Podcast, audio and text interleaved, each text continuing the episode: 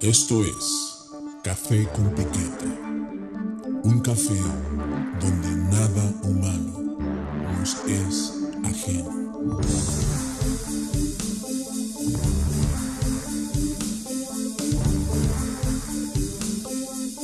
Café con Piquete.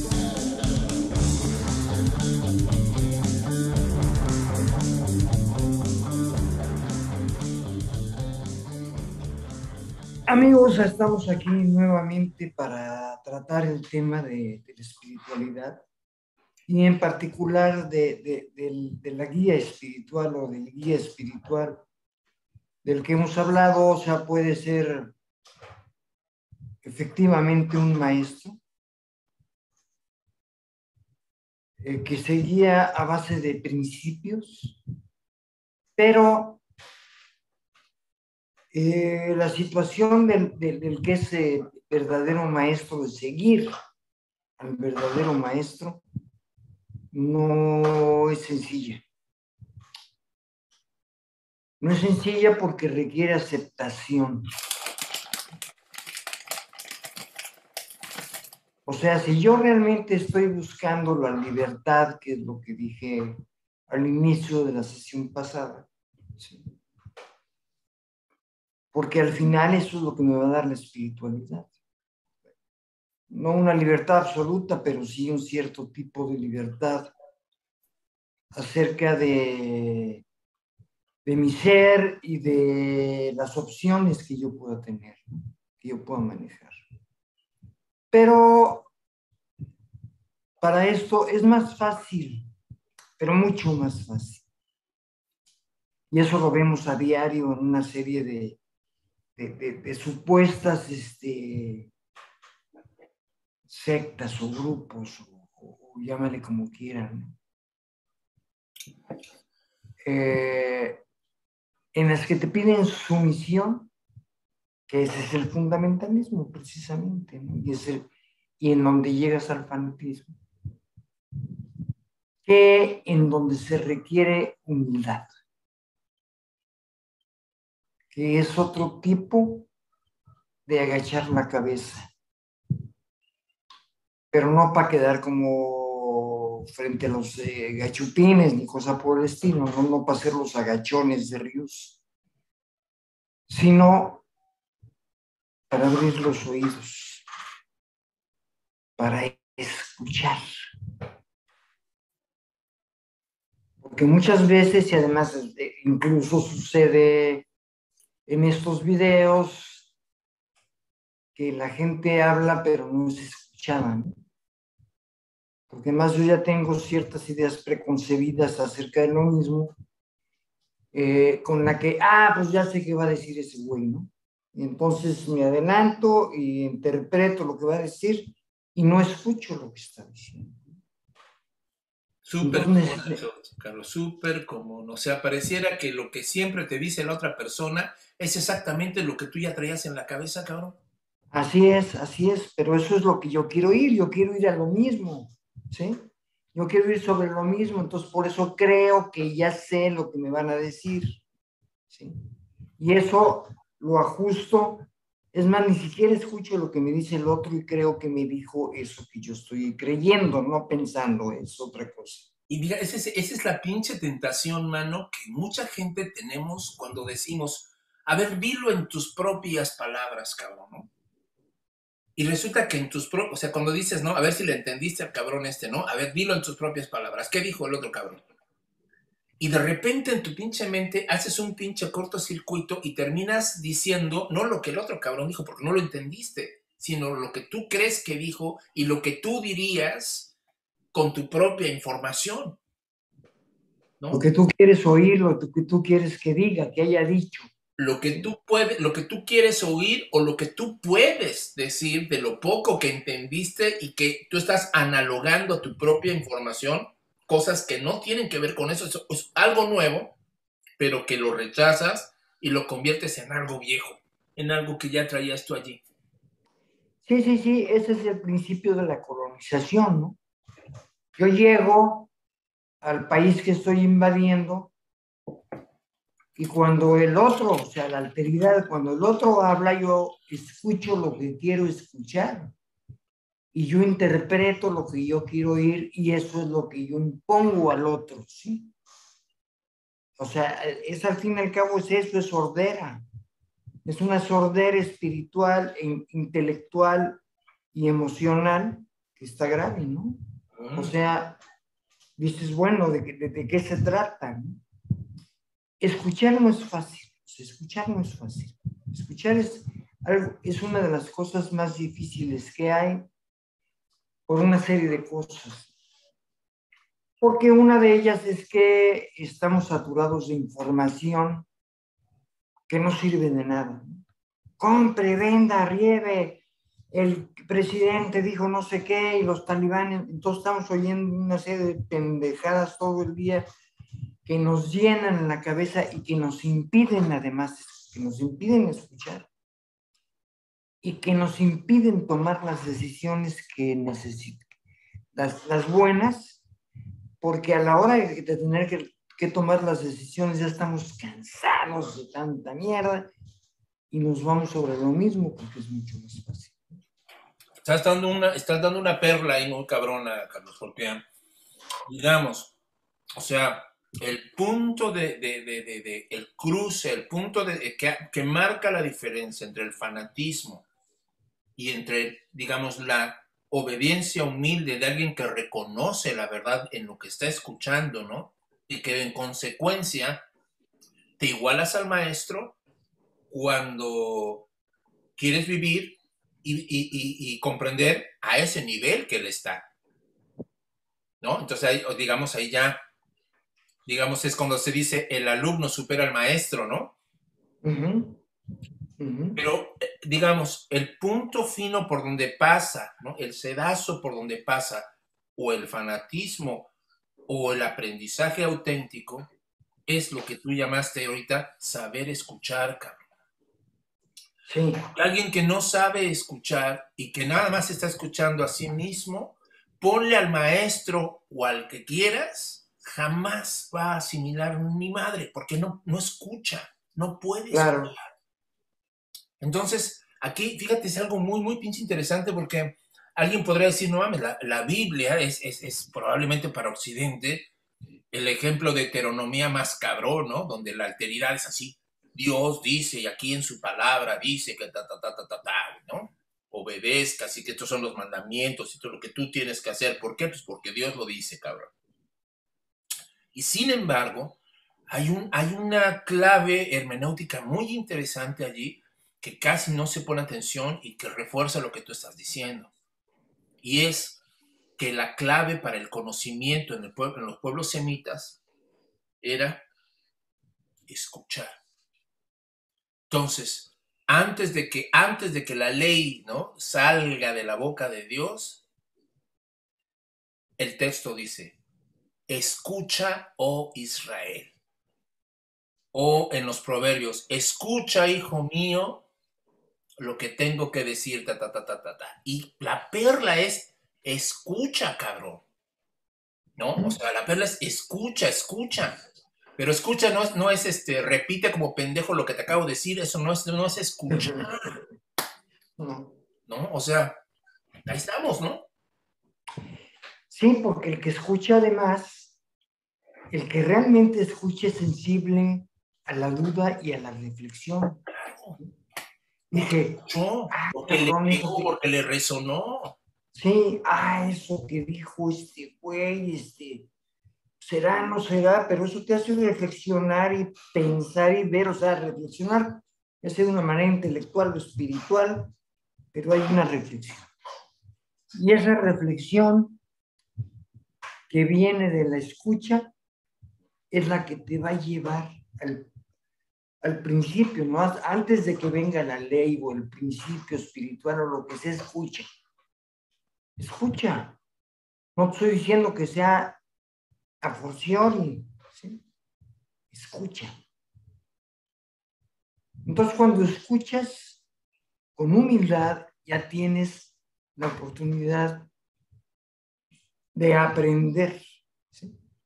O sea, yo ya, no, ya no nada más estás absorbiendo conocimiento, que es el que se repite como grabadora o como perico, sino que estás aprendiendo como este principio hermenéutico que dices en un momento dado, que te va a dar una clave, o la perla, o llámale como quieras, ¿no? O sea, digamos, digamos, hay dos grandes verbos que, que hacen que tu autonomía le baje de tres rayitas a su neta. Hay dos, gran, dos verbos hermenéuticos claves, ¿no? Uno es este que estamos comentando ahorita, el escucha. Para que de veras, para que de veras sigas a un maestro, de veras, para que encuentres a un maestro, tienes que saber escuchar. Es lo que estamos diciendo. Y la segunda es leer. Porque leer y escuchar son dos acciones en las que tu subjetividad se abre, se vulnera ante lo otro, ya sea un texto, un libro, una reflexión de cualquier índole religiosa, mística, espiritual, filosófica, poética, ¿no? De la misma forma que la escucha, o sea, escuchar y leer, ¿no? Son dos modelos, obviamente que estamos de acuerdo que en sociedades donde eh, el libro o la lectura no era lo decisivo, como por ejemplo en la, en la, en la magia, por ejemplo, no, se, no te decían ponte a leer, cabrón, sino tenías que escuchar las enseñanzas del mago, del brujo, del chamán, ¿no? Claro. Que era tradición oral, ¿no? Sí. No había, no había, busca el manual, página 55, cabrón, como no, ¿no? Pero, eh, pero esos dos verbos hacen la conexión del maestro contigo, porque finalmente, digo, el maestro puede ser de carne y hueso, pero también un maestro puede ser un libro, cabrón.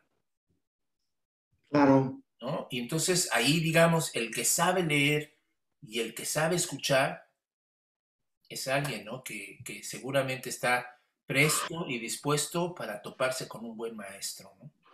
Así es, porque además el que, tanto el que escucha como el que lee con atención, ¿sí? internaliza en ese chance. O sea, no nada más la capacidad, sino esa oportunidad, que es una oportunidad de internalizar lo que está recibiendo y trabajar con él en el interior. ¿Sí? De muchas maneras, conscientes, inconscientes, de todas las maneras posibles. Y, aquí tendríamos una contraperla, ¿no? un complemento, o sea, cuídate, diríamos, ¿no? Cuídate de aquel que se diga maestro y no te deje escuchar y no te deje leer. Así es. Porque estaría pues justamente haciéndole el harakiri al principio básico de cualquier maestro y de cualquier alumno, ¿no? La dinámica de la escucha y de la lectura, ¿no? Entonces ahí es donde caemos en los, en los rasgos fundamentalistas, ¿no? Fanáticos, ¿no? Donde escúchame nada más a mí. Así es. Léeme nada más a mí, ¿no? Sí, sí, sí. Sí, sí, sí. Fue una, y fue una, un punto de divergencia en la alta edad media cuando en la cuestión de la escolástica en Occidente se hace la interpretación del texto, o sea, se asume y se Y en cambio, eh, eh, en, el Oriente Islámico, los este, imanes dicen, es literal, lo que se dice es literal y no hay manera de interpretarlo. Lo que está en piedra no se puede cambiar, como decía aquel muchísimos siglos antes. Sí, sí, sí, sí, Ahora, pero acuérdate, ¿no? O sea, creo que fue el mismo Orígenes, fue, ¿no? Uno de los primeros que reconoce, ¿no?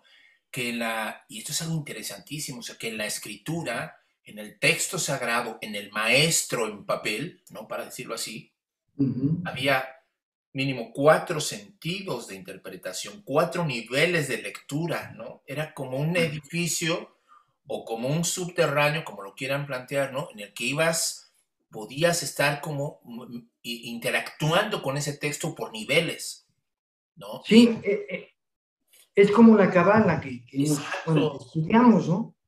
es algo que vas interpretando en diferentes niveles y que unas cosas se van asociando con las otras y tú vas adquiriendo otros niveles de, aprendizaje, ¿no?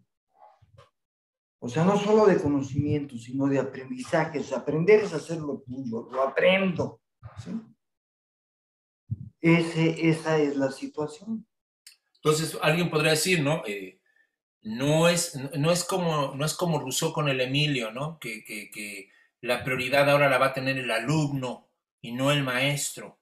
Aquí lo que estamos viendo más bien es que la prioridad la, deberá tener el arte de la escucha y el arte de la lectura, ¿no? Porque eso pone en conexión a los dos mundos, al mundo del alumno y al mundo del maestro, ¿no? Claro. Es decir, ahí es donde pudieran fusionarse los horizontes de uno y de otro, ¿no? Es allí donde, donde podría darse, digamos, la experiencia, ¿no? La, la gran revelación, podríamos decirlo así, ¿no? De acuerdo. Sí, de acuerdo. Fíjate que por eso es muy interesante que algunos místicos judíos decían, sí, claro que creemos en la revelación, creemos que Dios habla, pero no en un libro, sino en la lectura. Ándale. ¿No? Entonces desplazan, desplazan de la idolatría del texto a, digamos, al dinamismo de la interpretación. Porque bien, bien, bien cierto, se dice, cabrón, ¿de qué te sirve tener el chingado libro allí, este, metiéndole todos los, este, los recibos de la luz, cabrón, ¿no? ¿Qué te sirve tener ahí ese, ese libro si el libro no dice nada? Porque cuando dicen, la Biblia dice, no es cierto, Señor, la Biblia no dice ni madre, usted es el que está diciendo. La Biblia no habla. Y, o sea, el, momento en el que eso, o el Bhagavad Gita, o el Chilam Balam, o el Popol Vuh, lo que sea, ¿no? O un poema de Homero, en el momento en que eso se vuelve significativo y se vuelve revelación de una neta, es en el momento en el que se lee, es en el momento, es como una sinfonía, la sinfonía no es la partitura, cabrón. La sinfonía es lo que estás escuchando en el momento en el que la escuchas, ¿no? En el que la pones, digamos, ¿no? Eh, cobra vida y en ese momento se te revela la neta de, la obra en cuestión, ¿no? ¿no? teniendo la pinche partitura ahí guardada en tu casa, ¿no? Sí, sí, sí. O, lo que es lo mismo, el aprendizaje eh, por pura memoria, ¿no? Sería que, sería que se podría homologar a tararear o cantar una canción que no sabes ni qué madre, ¿no? Y la repites y la repites, ¿no? Es más, hasta una sinfonía puedes agarrar de repente y tararearla, ¿no? Pero no tienes idea. Sí, porque no la haces escuchar. Porque, y escuchar es hacer tuyo. ¿Sí? Eso es escuchar. Hacer tuyo lo que se está diciendo o en el sentido de, de la letra lo que se está leyendo. Fíjate, es, algo bien interesante porque según lo que estamos aquí planteando, es cierto, o sea, esa parte de la apropiación, ¿no? Que, es lo que dices, el hacer tuyo algo, ¿no? Pero eh, también no hay apropiación si no hay vulnerabilidad, ¿no? Es decir, habrá, habrá algo de lo que dice el maestro, el texto o el otro, la alteridad o la trascendencia o lo que sea, que me pega, que me, que me lo apropio, que me hace sentido, que me mueve, que... Pero también habrá otras cosas que me revienten la madre, ¿no? Es decir, cosas que, a las que me voy a resistir o que, la apropiación va a ser así de pequeña. No sé si, si me estoy explicando. O sea, pareciera que eh, no solamente es que vuelvas al otro lo mismo, ¿no? No, sí, exactamente. Sino que lo otro también te modifique a ti. Eso. Sí, sí, sí, efectivamente. Pero ahí hay dolor. O sea, es otro de los problemas, lo que estás diciendo. Es tan fuerte para ti que hay dolor porque te está modificando, que efectivamente está cambiando tus moldes de lo mismo para que le des chance al otro. Eso sería la humildad. Dejar que pase a, a pesar de que mis creencias vayan en contra de eso, sí, que sería la cuestión del hábitus, o que eso, que me dices me está molestando porque es parte de mi zona. Sí. Cabrón. Sí, sí, sí, sí. Fíjate que en ese sentido María Zambrano tiene un texto precioso que, eh, le dedica al género de la confesión, ¿no? Y ella dice es que en este género lo que nosotros descubrimos, lo que nosotros encontramos es que es, eh, digamos, el último género literario que logra mantener la conexión entre la verdad y la vida. Porque lo que le pasó a Occidente, dice María Zambrano, es que se fue cada vez separando más la vida de la verdad. La verdad se convirtió en un pinche contenido, en una ecuación, en una fórmula, en un dato, ¿no? La, la verdad se formalizó, se hizo fórmula, se hizo un Un acción. molde, es un molde, sí. Sí, se hizo un pinche molde, hizo, sí, ¿no? Y, y- y se perdió la conexión vital que siempre la verdad tenía de que, digamos, la verdad modifica la vida, pues. Que en el pasado el concepto de verdad era eso que te transforma, eso que te cambia, eso que te altera, eso que te revela una pinche situación novedosa, ¿no? Por eso no se entiende o se entiende muy mal ese famoso dicho que está en este sentido, ¿no? Del conoceréis la verdad y la verdad os hará libres, dice el Evangelio. Y, la- y- y el pinche fanático, el fundamentalista, termina pensando que conocer la verdad es un dogma, es información, es como si la verdad fuera un dogma. Es, ah, bueno, ya conocí la verdad, ¿no? Que Cristo resucitó, que bla, bla, bla, ta, ta, ta, ta, ta, ahora soy libre. No, pendejo, no, no era así. Esas verdades no cambian, los dogmas no cambian a la gente. No, fanatismo, la se no cambia a la gente. eh, Tiene que ver ser algo mucho más profundo, más vital, ¿no? La conexión entre la verdad y la vida era, digamos, lo que, lo que hacía a los seres humanos auténticos, ujú, que les daba ese, ese estado de dignidad y de congruencia, ¿no? sí. Y eso, dicen, desde decía María Zambrano, fue lo que se perdió. La filosofía dejó más a la mística, y ahí es bien interesante, ¿no? Porque para el místico, la, la- la relación entre la verdad y la vida es puta, eh, radical, cabrón. Sí. Pero para el filósofo, para el intelectual, para el académico, decimos hoy, ¿no? La verdad y la vida pueden ir, pero por caminos totalmente separados. Decimos, este güey es bien chingón para enseñar, pero vive de la chingada, ¿no? Y, lo, acep- lo aceptamos, pues sí, cabrón, pues es así es, sabe mucho, pero pues no, no vive lo que dice, y, y algunos dirán, y Sí, ni sí, lo sí. necesita. O sea, ya vivimos ese pinche divorcio, ¿no? Sí, el divorcio de haz lo que te digo, no lo que yo hago. Ándale. ¿Sí? Sí, o sea, es el divorcio total, no hay, es incongruente, es la incongruencia. Es la incongruencia total entre la vida y la verdad. Así es, y, es, y, y esa incongruencia, y esa incongruencia genera eh, al erudito. Ujú, Yo no sé si el Fausto sea ese pinche reclamo, ¿no? El pinche reclamo de aquel que supo que, y estudió y supo y supo y se, y se convirtió en erudito, pero no vivió, no amó, se desconectó de la chingada vida, ¿no? Y se quedó solamente con ese pinche mar de conocimiento inconexo, cabrón. Es el hombre moderno, El hombre moderno. más, ni más ni menos, es, es, es el destino fáustico, ¿no? Del hombre moderno, es ese, ¿sí? Y yo creo que sí es un reclamo de Goethe, esa situación del, del concentrar conocimiento, el concentrar y concentrar, pero no tener la capacidad de modificar la propia realidad.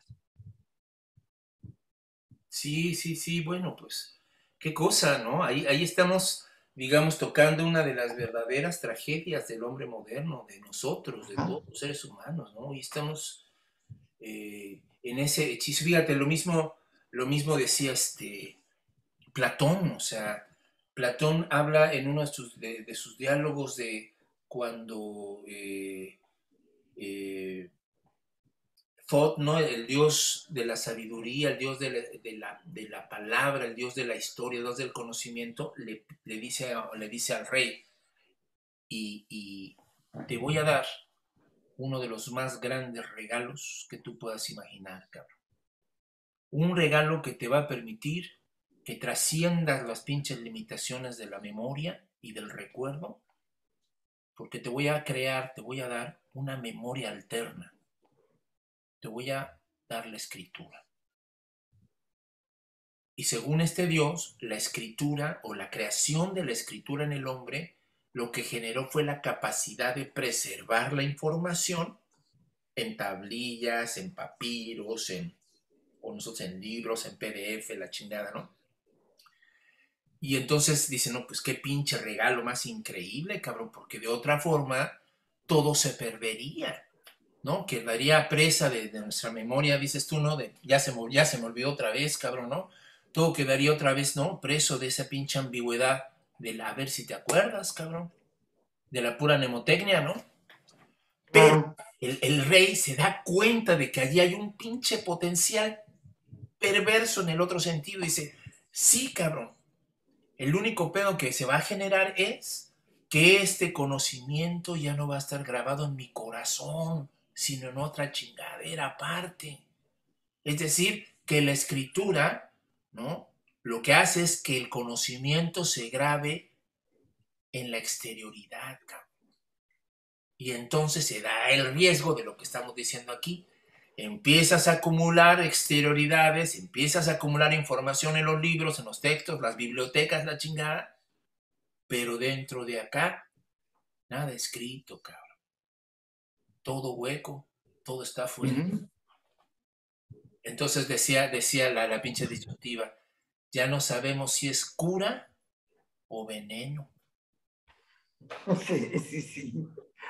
O como decía mi abuelita, está peor el remedio que la enfermedad. Hijo, no, pues es, es que es, una poría, ¿no? Es una poría tremenda. Es una poría. Más ni menos. O sea, es, bueno, otra vez la espada de dos filos, la... porque además, este, bueno, de una u otra manera, pero es, es manipulable. ¿no? O sea, se presta a la manipulabilidad, aunque también en un momento dado la moralidad se pueda prestar, ¿no? digamos, en el discurso político, en la demagogia, en otras cosas. Pero, pero tiene que ver con eso, ¿no? O sea, y en ese sentido lo que habíamos comentado, o sea, si equiparamos en ese sentido el escuchar a leer, entonces ahí, ahí es donde, ¿no? o sea, porque yo no voy a estar, o sea, o sea, lo que hacen en las escuelas, entonces, para saber, vamos a, vamos a estudiar, entre comillas, de la página 25 a la 29, ¿no? Entonces llegas al día siguiente y dice el maestro, a ver, ¿qué dice la página? Entonces si el alumno repite literalmente o casi literalmente lo que dice, ya chingó, ¿no? Pero no va a dar una interpretación de lo que dijo. No va a saber qué fue lo que decía el autor. Y entonces esa memoria no va, o sea, esa memoria escrita no va a sustituir a la otra. De ninguna manera. De ninguna manera, porque vas, lo que vas a hacer es usar la otra para, para quedarte con esta, ¿no? Y entonces no hay, ¿no? No hay aprendizaje, no hay reflexión, o sea, no hay duda, no hay humildad, y no hay escucha. Sí. Digan, hay una clave ahí, ¿no? Una clave que se decía antes, yo creo que ya casi no se usa esa expresión, pero que nos puede dar una pista de lo que aquí estamos tratando de decir, porque sí tenemos ese cartabón muy marcadito, ¿no? De que el que escucha repite perfecto lo que el otro dijo, pues, ¿no? O que el que lee y, repite lo que leyó es que es chingón, ¿no? Y, y, premiamos la memoria, ¿no? Sí. Premiamos la memoria. Pero antes se tenía esta expresión muy sugerente del leer entre líneas, decíamos. Leer entre líneas. Eso sería. Eh, o, como, o como dirían, o, Derrida creo que fue el que, una vez dijo, lo más chingón del texto es lo que no está en el texto. O otros van a decir, no, no, no, la pinche perla para entender un texto son las notas a pie de página. Son los referentes, son las conexiones que hace el autor o el texto con otros textos. Es decir, vamos a, para ponerlo más posmodernones, ¿no? Decir, la verdad, el, sabor de la lectura es, es, es poderte mover en lo intertextual, ¿no? En estas conexiones, en estos vínculos, ¿no? Entre texto y texto, ¿no? Entenderlos como, como universos separados, como entidades aisladas, sino más bien en este dinamismo, ¿no? De la, de, la asociación, ¿no? Sí, sí, sí, sí. Y, yo creo que para eso, eh, digamos, a la pinche loca de la casa es una clave de, de lectura y una clave de escucha es, sin imaginación, nada de esto es posible. O sea, la imaginación es ese puente, es, es, lo que nos permite, ¿no? Es como el caldo de cultivo en el que una verdadera lectura, en, que una verdadera conexión de cosas que suceden dentro del texto y los vas a asociar con cosas que están pasando fuera, es allí donde se empieza a dar la sabrosura, cabrón, ¿no? por ejemplo, los grandes comentarios ¿no? a, las grandes obras son las que, eh, digamos, logran hacer esas conexiones con lo invisible, ¿no? Logran mostrar eso que no estaba. Por ejemplo, o sea, para ponerlo así más al chile, alguien va a decir, no mames, pinche Freud le dio en la madre a la tragedia griega, pero por el otro lado, qué, qué pinche forma de leer el, el Edipo, cabrón. ¿No? O sea, encontrar en esa tragedia, escrita hace 2400, 2500 años, una clave antropológica, una clave hermenéutica para tu condición humana, cabrón. Qué pinche forma de leer, cabrón. ¿No? No mames, o sea, mucha puta imaginación. Va a decir, pinche viejo fantasioso, hijo de... No, pero, pero, pero es cierto. Sí, sí, o sea, lo que estás diciendo es muy importante porque la imaginación es la que al fin y al cabo crea las asociaciones de ideas. Exacto. Eh, eh, sí, o sea, y que, se cree que es puramente intelectual, ¿no? No, es que es muy inteligente porque asocia una idea. No, no, no. Es esa imaginación que te permite saltar de una a otra parte sobre algo que a lo mejor o que aparentemente no tiene nada que ver con, lo que tú estás leyendo o con lo que estás viviendo. Y es la imaginación, o sea, no, no, es el intelecto. Digo, al fin y al cabo baja el intelecto, ¿sí? Baja el intelecto, o sea, es como bajar a la computadora el documento, o sea, baja. Si lo bajas al intelecto. Pero si no tienes esa interfase, no hay esa interfase de la, de, la imaginación, no hay tal, ¿no? Todo vuelve a ser literal y todo vuelve sobre lo mismo. ¿sí? Así es. Y bueno, ahí, ahí tenemos, un, un, último ejemplo, ¿no? Que se me, se me está ocurriendo ahorita eh, en este ejercicio de lectura, y, y, vamos a decirlo así, de autolectura, nuestros sueños. Ah, una, una, de tus metamorfosis fue esa. E, e, e, el arte, el arte de saber escuchar o de leer tus sueños. o sea, la gente tiene que darse cuenta que nadie, nadie tiene acceso al sueño. O sea, en realidad lo que tú estás escuchando es un cuento, una versión, una historia que tú cuentas de un sueño, pero en realidad el sueño no lo ves, ¿no? Tú ves una lectura, ¿no? Entonces, ¿qué onda con ese, con, qué onda con esa con la interpretación de los sueños y de la lectura, del escucha. Es, una, esa interpretación sería una lectura de, la, de un fabulado del inconsciente, ¿no? que tú ves y lo interpretas y dices, ah, ¿no? ahí está, ahí está, ¿no? Y que, y que, o sea, sí, o sea, es que Y lo dice Jung de alguna manera. O sea, en el, no lo dice de esta manera porque no, soy, no lo recuerdo literalmente, pero tiene que ver con que lo interno y el sueño es la otra mitad de la vida. ¿no? Mm. Ahí está, ahí está, adentro y está en el sueño, es la otra mitad de la vida. Y ahí también tenemos este, esta, esta eh, pre- eh, previsión ¿no? de lo que estábamos comentando de renegar del sentido único, renegar del unívoco, ¿no? Aquí que estamos, no, aquí viva la analogía, viva la referencia, viva el simbolismo, viva la pluralidad interpretativa, ¿no? Eso, Y, y- y- y es el pinche error de la gente, o muchos, ¿no? Que vamos caminando y afuera del metro Insurgentes buscas el pinche librito de la interpretación de los sueños, ¿no? Y te dice, ¿no? Si sueño un güey descalzo, o si sueño que vuelo, o si se me cae un pinche diente, ya chingó a su madre, alguien se va a morir, cabrón, ¿no? O sea, cosas así, ¿no? Es decir, de manual, como diciendo, el símbolo o lo que sueñas siempre tendrá unido, de manera unívoca un referente, cabrón. No es cierto, claro, no es cierto. claro, no, claro que no. Sí, no, sí, y, y menos un símbolo, o sea, si hay algo plural es un símbolo, Así es, o sea, hay un chorro de interpretaciones de un solo símbolo. así es, así es. Y eh, vamos, digamos, otro, otro, otro ejemplo fabuloso de lectura, fabuloso, ¿no? Digo, dos se me ocurren, ¿no? Uno, el tarot, ¿no? La lectura de las cartas, que es también, o sea, la lectura de la carta, no, no, en mi opinión, el tarot no tiene, eh, la verdadera profundidad del tarot no está en el conocimiento exhaustivo que tú tengas del simbolismo de la carta.